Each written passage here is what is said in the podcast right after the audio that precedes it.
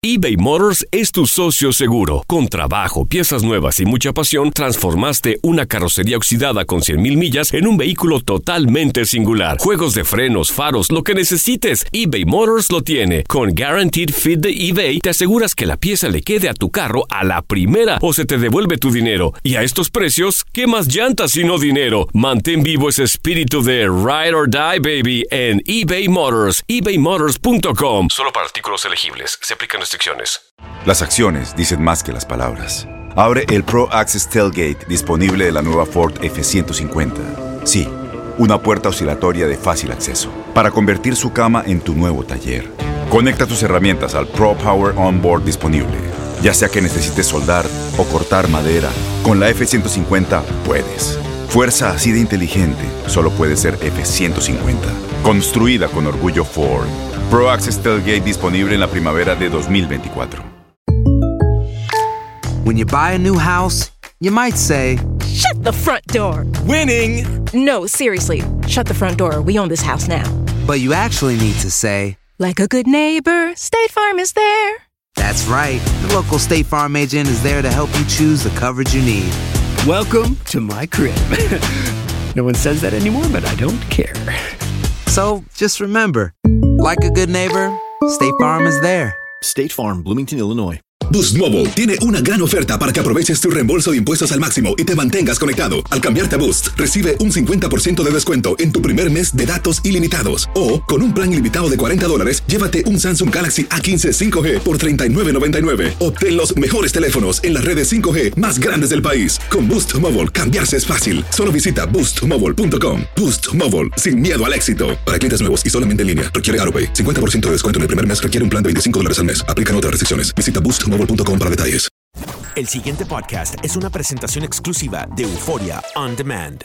Ustedes no pueden decir que aquí en este programa no, no vamos siempre en la dirección correcta de qué es lo que está pasando en el debate y en el ambiente político puertorriqueño. Ayer en este mismo espacio analizábamos las expresiones que había hecho el presidente del Senado ante la designación del nuevo secretario de interino de Educación, Junior Álamo.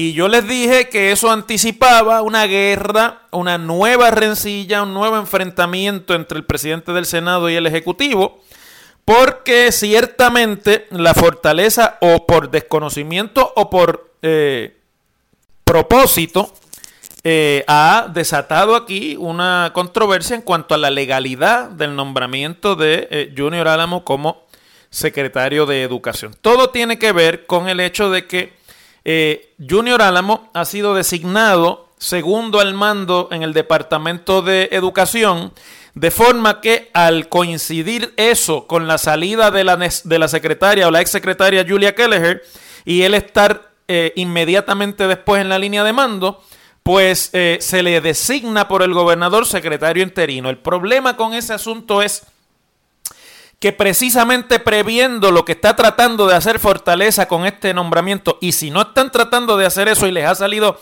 de casualidad, pues entonces estamos en peor condición de gobierno de la que yo pensaba.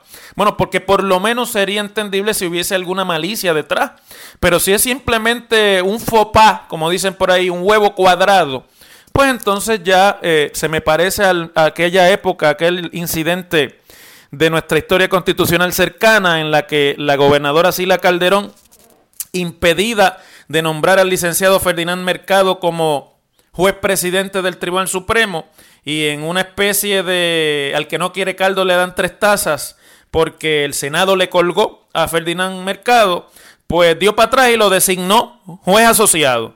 Y tuvo que intervenir entonces el juez presidente saliente, que era nada más y nada menos que el fenecido recientemente eh, José Antonio Andreu García, Tono Andreu, para llamar a Fortaleza y advertirle a la gobernadora Calderón que no había vacante de juez asociado del Supremo, que lo que había era una vacante de juez presidente y que correspondía eh, designar a otra persona como juez presidente. Entonces, bueno, eso es lo que aparentemente ha ocurrido aquí. El Senado, tratando de no cumplir con la estipulación constitucional que dictamina que cuando la Asamblea Legislativa está en sesión, los nombramientos del Ejecutivo al gabinete no pueden tomar posesión hasta que no cumplen con el proceso de consejo y consentimiento del Senado, designa a Julio Oral Ánamo, eh, secretario interino, mediante el uso de la, de la línea de mando, como ya les dije. Pero ¿cuál es el asunto? Que el Código Político de Puerto Rico, para proteger el poder de la Asamblea Legislativa, de dar el visto bueno a las designaciones al gabinete del gobernador, que es lo que se llama consejo y consentimiento. Hasta que el Senado no da consejo y consentimiento, el gobernador no puede nombrar. El gobernador somete el nombre al Senado y le pide su consejo y consentimiento. Cuando el Senado da su consentimiento, entonces el gobernador extiende un nombramiento. Pues dictamina el código político que aún en el caso de secretarios interinos designados por Fortaleza tienen que tener el visto bueno del Senado. No es que tienen que pasar por el proceso de consejo y consentimiento, pero el Senado tiene que dar su visto bueno para que esa persona ejerza como interino. Porque obviamente eh, podría prestarse para que eso no pudiera, para que eso le diera la vuelta al texto constitucional. Eso pasó ya en el Senado en el que yo pertenecí. Eh, sucedió con la sustitución del doctor Joglar al Departamento de Salud y se designó porque era una de las funcionarias de la sombrilla de salud en ese momento a la doctora Anita Ríos, que dirigía el centro médico, como secretaria interina y se consultó al Senado y el Senado dio su consentimiento para el nombramiento interino y después cuando llegó la designación o el nombre de, la, de Anita Ríos para secretaria en propiedad, pues se llevó a cabo el proceso de consejo y consentimiento. Pero en este caso, ni siquiera ese trámite administrativo tan sencillo se ha dado. Y entonces yo les dije ayer que las declaraciones del presidente del Senado advertían que iba por el camino de, fíjense, yo pienso, y es mi eh, aquilatamiento del asunto de este nombramiento, que en el fondo Tomás Rivera Chat se opone al nombramiento de Junior Adamo. Se opone por razones políticas. ¿De dónde viene y quién es Junior Álamo? cuál es la relación que tiene con el liderato de su partido en Gurabo, donde ha sido candidato tantas veces. ¿Quién es la líder en Gurabo, que es la alcaldesa Rosacheli, eh, Rosacheli Rivera? Entonces Rivera Chats no tiene que dar la batalla de frente porque la, la parte procesal del nombramiento está tan chapuceramente hecha que eso le permite decirle, mira, este nombramiento es ilegal, no lo puedes hacer. Y ayer el Senado aprobó una moción para notificar al gobernador que la designación de interino de Junior Álamo no cumple con los requisitos de la ley para designar secretarios interinos. Mire, y esto no es responsabilidad directa del gobernador, es responsabilidad vicaria, porque el gobernador es responsable de todo lo que pasa en su gobierno, pero esto no es responsabilidad directa del gobernador. Este es el problema de una administración que se ha quedado sin talento, sin banco de talentos. Entonces anda designando en las posiciones clave cercanas al gobernador a personas que aunque pueden proyectarse bien, no saben nada de gobierno, no tienen una idea ni siquiera de lo más elemental que son los trámites para llevar a cabo las acciones gubernamentales. Aquí la responsabilidad es del equipo del gobernador en Fortaleza, el secretario de la gobernación, el subsecretario de la gobernación, el asesor en educación, el asesor legal, legal del gobernador. Esos son los que tenían que haber cumplido el trámite eh, reglamentario para la designación de un secretario interino, el gobernador no puede estar pendiente de esos detalles, pero si no tiene a nadie que le diga lo que, lo que puede pasar o lo que tiene que hacer, pues entonces ponen al gobernador en una situación precaria. Porque dígame usted, ¿qué necesidad tiene el gobernador que anda por España, allá en una cumbre de turismo en Sevilla, donde se acaba de anunciar esta mañana que el año que viene esa cumbre va a ser aquí en Puerto Rico, que es una buena noticia y se opaca por este tipo de, de controversia, de estar nuevamente enfrentado al presidente del Senado y al cuerpo en general ya que acaban de pasar por el trauma del intentona del Senado de pasar por encima del veto del gobernador al proyecto eh, de las restricciones al aborto, de involucrarse en otra nueva controversia, en un asunto en la que el gobernador tenía todas de su lado para lucir bien.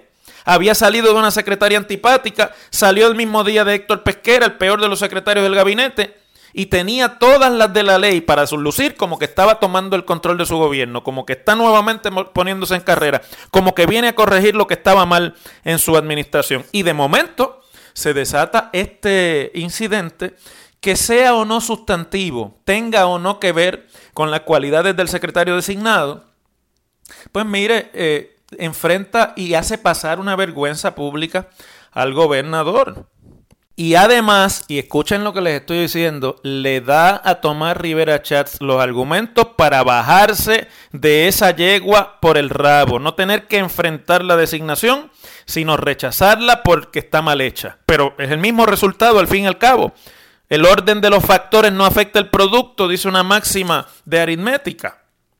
La alcaldesa de Gurabo, mientras tanto, pues dice que ella no tiene ningún problema, que no tiene ninguna vieja rencilla con su otrora contrincante, pero cuando eh, el periódico El Nuevo Día y la periodista Gloria Ruiz Quilan le pregunta si eh, Junior Álamo es la persona idónea para ocupar la Secretaría de Educación, una secretaría con grandes poderes políticos, que tiene la bolsa gubernamental más rica, que tiene además las prebendas en nombramientos regionales y de eh, en los municipios más que ninguna otra agencia, y tiene presencia además en casi todas las comunidades del país. La alcaldesa dice, eso es una decisión del gobernador que yo respeto. No ha existido ninguna rencilla, ni hay ningún tipo de situación particular. Él trabaja para el Departamento de Educación, yo no tengo comunicación con él. Fíjense esa última oración. Yo no tengo comunicación con él. O sea, viven en el mismo pueblo, militan en el mismo partido, él trabaja en educación y no se comunican. Ayer a última hora, el secretario designado estaba a la carrera buscando un poco de clemencia en el Senado. Se reunieron el senador eh, Tomás Rivera Chats eh, y el nuevo secretario interino, junto con el asesor del gobernador en política pública, Philip Mesa, pues obviamente para ver qué es lo que hay, para tratar de desinflar, pero un poco después el Senado aprueba la moción en la que le notifica al gobernador que da por nulo ese nombramiento. Y déjenme decirle una cosa, si esto va a los tribunales el Senado va a ganar. Y nada de lo que haya hecho Junior Álamo desde que lo nombraron interino hasta que el tribunal entienda si es que esto finalmente llega allí es válido. Sus acciones son nulas. Nulas a inicio, diría un abogado. O sea, nulas desde el momento mismo en que las tome. Ni siquiera aguanta análisis eso. Y por lo tanto, aquí hay una situación en la que el gobernador, la fortaleza, está fildeando para atrás. Por otra parte, el secretario ya se reunió ayer con la Asociación de Maestros, la presidenta Aida Díaz, y con, estaba para reunirse hoy con la, la presidenta de la Federación, porque como hemos analizado aquí, este es un nombramiento para desinflar malestares. Este es un político que viene de las mismas filas de la política que vienen los, los, dirigentes de los medios, de los gremios. No son del mismo partido, pero utilizan la misma metodología. Y entonces, pues obviamente se reunieron y es para empezar a fumar la pipa de la paz. Me, leyendo las expresiones que hace hoy Aida Díaz en la prensa, pues me remonto a cuando nombraron a Julia Kelleher y ella dijo que eso era lo más grande que la veía que tenía la madera y que tenía. Bueno, recuerdo yo una entrevista con Rubén Sánchez aquí que parecía la funcionaria de relaciones públicas de la secretaria. Después, cuando la secretaria empezó a tomar decisiones que no le gustaron a la asociación, se acabó el amor. Lo mismo fue con Román bajo la administración de Alejandro García Padilla. Y cuando empezaron las decisiones, también se acabó el amor. Y ahora, pues vienen con la misma cosa con Junior Álamo, porque al fin y al cabo esto se trata de ver hasta dónde tira la sábana. Es como cuando usted tiene un niño. El niño siempre va a estar retando la autoridad del padre, a ver hasta dónde el padre le deja. Pero donde el padre establece la autoridad, ahí vienen las caras largas, el enturunamiento. No se acaba el amor porque el, el amor filial de padre a hijo y de hijo a padre eh, eh, tiene otras consideraciones, pero hay periodos de enfriamiento y de malestar. Y así mismo es. Ahora, todas estas son gestiones que hasta que no se normalice lo de la designación del secretario son una pérdida de tiempo. Y mientras tanto, en medio de un semestre, justo en la implementación de algunas de las más difíciles reformas y cambios que hizo la secretaria Keller, que ya el propio eh, Junior Álamo dio la impresión de que tenía intenciones de cambiar o por lo menos de mover gente de puestos para, pues, para complacer a los gremios en lo que empieza. viene esta situación y hay un alto en las acciones y hay una especie de detente en el que lo que hay es una parálisis administrativa en el departamento producto de una malavida decisión y un proceso malavido de sustitución de un secretario o de una secretaria que es la cosa más normal que puede ocurrir en un gabinete. Y a veces yo me pregunto si de verdad eh, estas cosas tendríamos nosotros que estarlas discutiendo. ¿Saben por qué las tenemos que discutir? Las tenemos que discutir porque debieran sonarnos una alarma a todos los puertorriqueños de lo que está profundamente mal en el gobierno. Gente tomando decisiones que no conocen cómo funcionan ni cómo se toman las decisiones en el gobierno, ni siquiera en la más elemental de las formas de tomar decisiones, que son las formas burocráticas. Las cosas como son. Bueno, mientras estaba conversando con ustedes en el pasado segmento, pues llega la noticia, flash de prensa, de que la secretaria, la ex secretaria de Educación, Julia Keller, acaba de renunciar a su contrato de asesoría con eh, el gobierno de Puerto Rico, eh, que se anunció que iba a ser la manera de que ella continuara colaborando con el gobierno a través de la agencia de fiscal del gobierno de Puerto Rico y de financiamiento, la famosa AFAF. Así que esa controversia que se veía acercándose ante las revelaciones ayer de que la secretaria está siendo vigilada de cerca por eh, el FBI y por las agencias federales por contrataciones y por eh, asuntos que involucran a su compañía privada de asesoría, pues por lo menos en lo tocante a la continuidad de su servicio en el gobierno acaba de terminar. Se caía de la mata ante tanta controversia que lo mejor para salir de ese tema en el caso del contrato era cortar por lo sano. Así que eh, un poco tarde, pero bueno, tenía que darse esa decisión. Sobre todo porque hoy eh, se da información adicional a la que ayer publicó el periódico El Vocero en primera plana. La misma periodista, Melissa Correa Velázquez, que ustedes saben que es periodista con muy buena fuente siempre de lo que se está eh, cosiendo en la Fiscalía Federal y los grandes jurados con respecto a Puerto Rico. Pues hoy informa que como parte de la pesquisa en relación a las presuntas irregularidades del otorgamiento de contratos en educación, a la figura de Julia Kelleher, eh, el FBI solicitó los videos de las cámaras de seguridad del condominio en San Juan donde reside la ahora ex secretaria.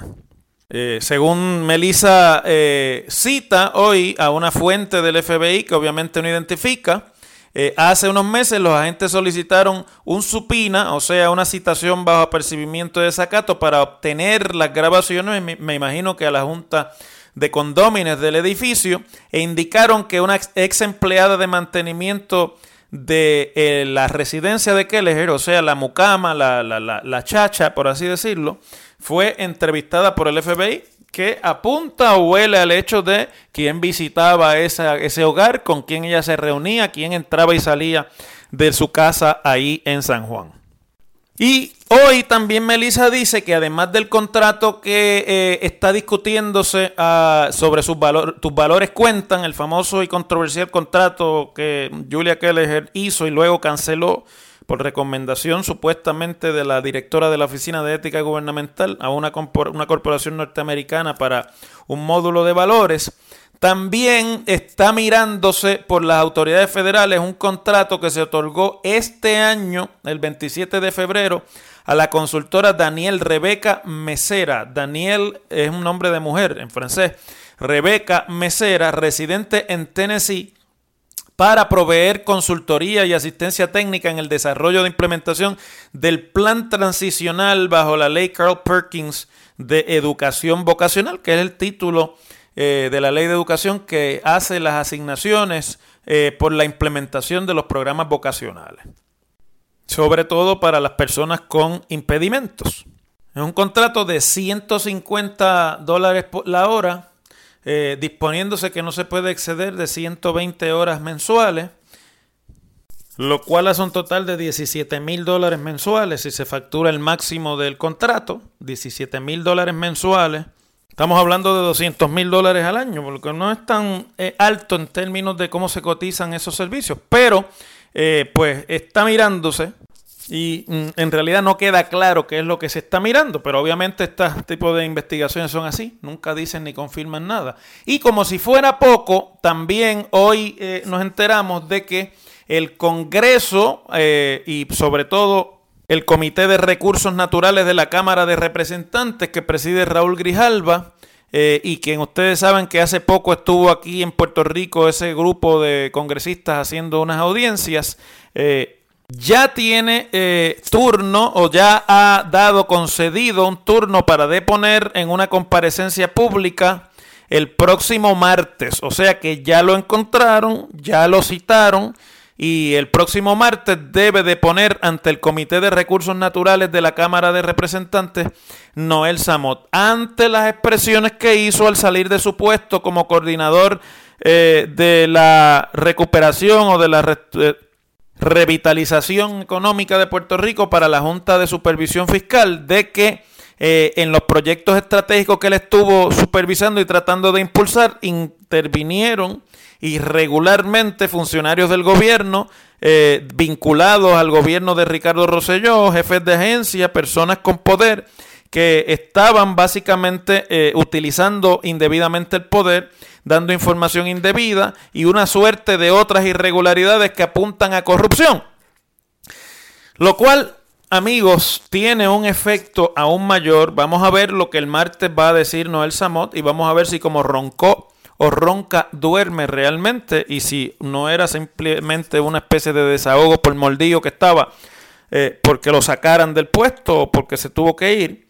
Eso ya lo veremos. Pero conjugando todos estos eventos que se están dando a la sazón en Puerto Rico y dentro de la administración de Rosselló, pues uno se da cuenta que hay el fantasma que ha perseguido al apellido Rosselló en la política puertorriqueña. Desde que el padre del gobernador fue gobernador, desde que hubo la intervención de más de 40 de los oficiales de gobierno de, aquel de aquella administración, de que inclusive una persona tan cercana como la secretaria y el ayudante personal de aquel entonces gobernador Rosselló fue presa y, fue convicta por corrupción, por, por estar llevando a cabo procesos de pillaje desde la oficina propia del gobernador, ha regresado por sus fueros a solamente la mitad de este cuatrienio. El candidato Ricardo Rosselló, cuando todavía no era gobernador de Puerto Rico, en múltiples ocasiones tuvo que enfrentar ese fantasma que persigue a su apellido en la política partidista. no en pocas ocasiones tuvo que dar declaraciones en términos de que él estaba consciente de lo que significaba la mera impresión de corrupción para su administración sobre todo porque carga ese San Benito que marcó y manchó para siempre aquella administración. Y a dos años de esta administración estamos hablando de lupa federal sobre la secretaria de Educación, que además es de mala recordación porque fue precisamente en el Departamento de Educación donde ocurrió el peor y más escandaloso de los casos de corrupción en aquel momento. Y vuelve por el asunto de la de educación y además hay que añadirle a eso ahora también que inclusive funcionarios de la Junta de Supervisión Fiscal pues estén diciendo que el modus operandi de la administración es el modus operandi de las irregularidades y la corrupción. Y yo sé lo que usted está escuchando allá y lo que está pensando muchos de los que me escuchan. Ayer me escribía una querida amiga a quien no conozco, que digo querida amiga, pues porque le agradezco mucho que me haya escrito, que eh, ella reaccionaba a uno de los comentarios que yo hice aquí sobre eh, la designación de Junior Álamo. Entonces me decía que ella me escucha, aunque no es de, de mí mismo pensar, porque le gusta escuchar eh, cuando se trata con respeto otras ideas distintas a las suyas. Y así hay muchos que están en el, conectados en el radio en este momento y saben que lo que yo hago aquí lo hago con método y con respeto, sobre todo pero no deja de, notarse, ¿verdad? Y ustedes me dirán, pero bueno, lo que pasa es que el papel aguanta lo que se le diga. Y vamos, no, no porque lo diga Samot no hay corrupción. Porque Melissa Rivera lo publica en el vocero y lo filtre, no hay corrupción. Bueno, eso es verdad. Y quién sabe cuántas de estas cosas que ahora están publicándose lleguen finalmente a término y tengan realmente la enjundia de lo que se ha publicado. Pero en el mundo de lo político, tantas veces se los he dicho yo a ustedes, la percepción es la realidad. No se pueden abrir desde un gobierno los flancos de discusión para este tipo de asuntos. Por eso tiene que ejercerse una supervisión férrea sobre todos los funcionarios del gobierno, sobre todo en un ambiente tan complejo como el que hoy día es el gobierno. Porque mis amigos, miren, el pillo está en todos lados. El, que quiere meter la mano, el chanchullo, el traqueteo está por todos lados y en eso pasa en todos los partidos.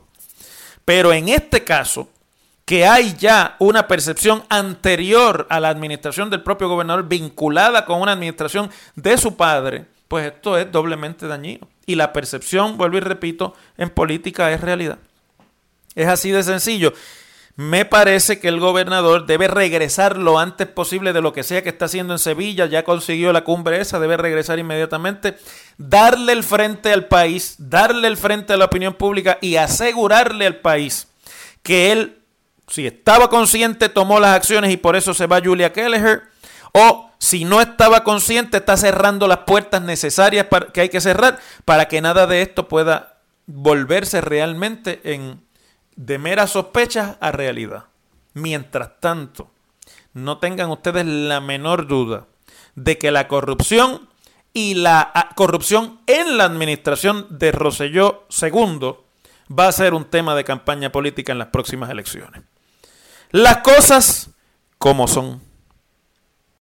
El pasado podcast fue una presentación exclusiva de Euphoria On Demand. Para escuchar otros episodios de este y otros podcasts, visítanos en euphoriaondemand.com. Boost Mobile tiene una gran oferta para que aproveches tu reembolso de impuestos al máximo y te mantengas conectado. Al cambiarte a Boost, recibe un 50% de descuento en tu primer mes de datos ilimitados. O, con un plan ilimitado de 40 dólares, llévate un Samsung Galaxy A15 5G por $39.99. Obtén los mejores teléfonos en las redes 5G más grandes del país. Con Boost Mobile, cambiarse es fácil. Solo visita boostmobile.com. Boost Mobile, sin miedo al éxito. Para clientes nuevos y solamente en línea, requiere AroPay. 50% de descuento en el primer mes requiere un plan de 25 dólares al mes. Aplican otras restricciones. Visita Boost Para detalles. Este abril te invitamos a nuestra feria virtual Univisión Contigo rumbo a la universidad. Conéctate virtualmente con representantes de colegios y universidades en la costa este, desde Nueva York a Florida. Aprende sobre ayuda financiera, becas y otros recursos para continuar tu educación. Regístrate para asistir y para la oportunidad de ganar una tableta. Te esperamos en Univisión Contigo rumbo a la universidad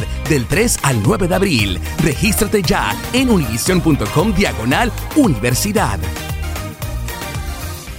¿No se merece tu familia lo mejor? Entonces, ¿por qué no los mejores huevos? Ahora, Egglands Best están disponibles en deliciosas opciones. Huevos clásicos, de gallina libre de jaula y orgánicos de Egglands, que ofrecen un sabor más delicioso y fresco de granja que le encantará a tu familia. En comparación con los huevos ordinarios, Egglands Best contiene la mejor nutrición como 6 veces más vitamina D, 10 veces más vitamina E y el doble de omega 3 y B12. Solo Egglands Best. Mejor sabor, mejor nutrición, mejores huevos. Visita egglandsbest.com para más información. ¿No te encantaría tener 100 dólares extra en tu bolsillo? Haz que un experto bilingüe de TurboTax declare tus impuestos para el 31 de marzo y obtén 100 dólares de vuelta al instante. Porque no importa cuáles hayan sido tus logros del año pasado, TurboTax hace que cuenten. Obtén 100 dólares de vuelta y tus impuestos con 100% de precisión, solo con Intuit TurboTax. Debes declarar para el 31 de marzo. Crédito solo aplicable al costo de la presentación federal con TurboTax Full Service. Oferta sujeta a cambios o cancelación en cualquier momento.